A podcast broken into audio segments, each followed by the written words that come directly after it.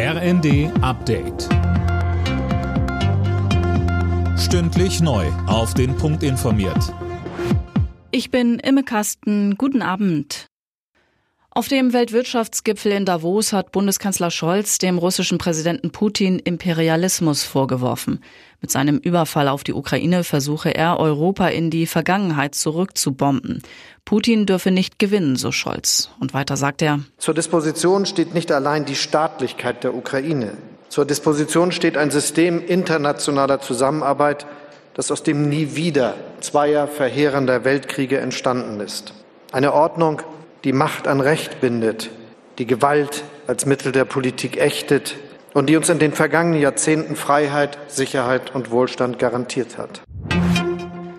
Nach dem Amoklauf in Texas will US-Präsident Biden die Angehörigen der Opfer treffen. Das hat das Weiße Haus mitgeteilt. Vorgestern hatte ein 18-Jähriger an einer Grundschule um sich geschossen und dabei 19 Kinder und zwei Lehrerinnen getötet. Die russischen Truppen gehen nach ukrainischen Angaben immer gewalttätiger im Donbass vor. 40 Orte sollen mit schwerer Artillerie und Raketenwerfern unter Beschuss genommen worden sein. Tim Britztrup dazu. Dabei sind auch zivile Einrichtungen wie Schulen und Wohnhäuser getroffen worden, heißt es vom ukrainischen Generalstab. Es soll auch zivile Opfer gegeben haben. In seiner aktuellen Videoansprache hatte der ukrainische Präsident Zelensky zuletzt eingeräumt, dass die russischen Truppen den Verteidigern im Donbass sowohl zahlenmäßig als auch ausrüstungstechnisch deutlich überlegen seien. Er forderte erneut mehr Unterstützung vom Westen.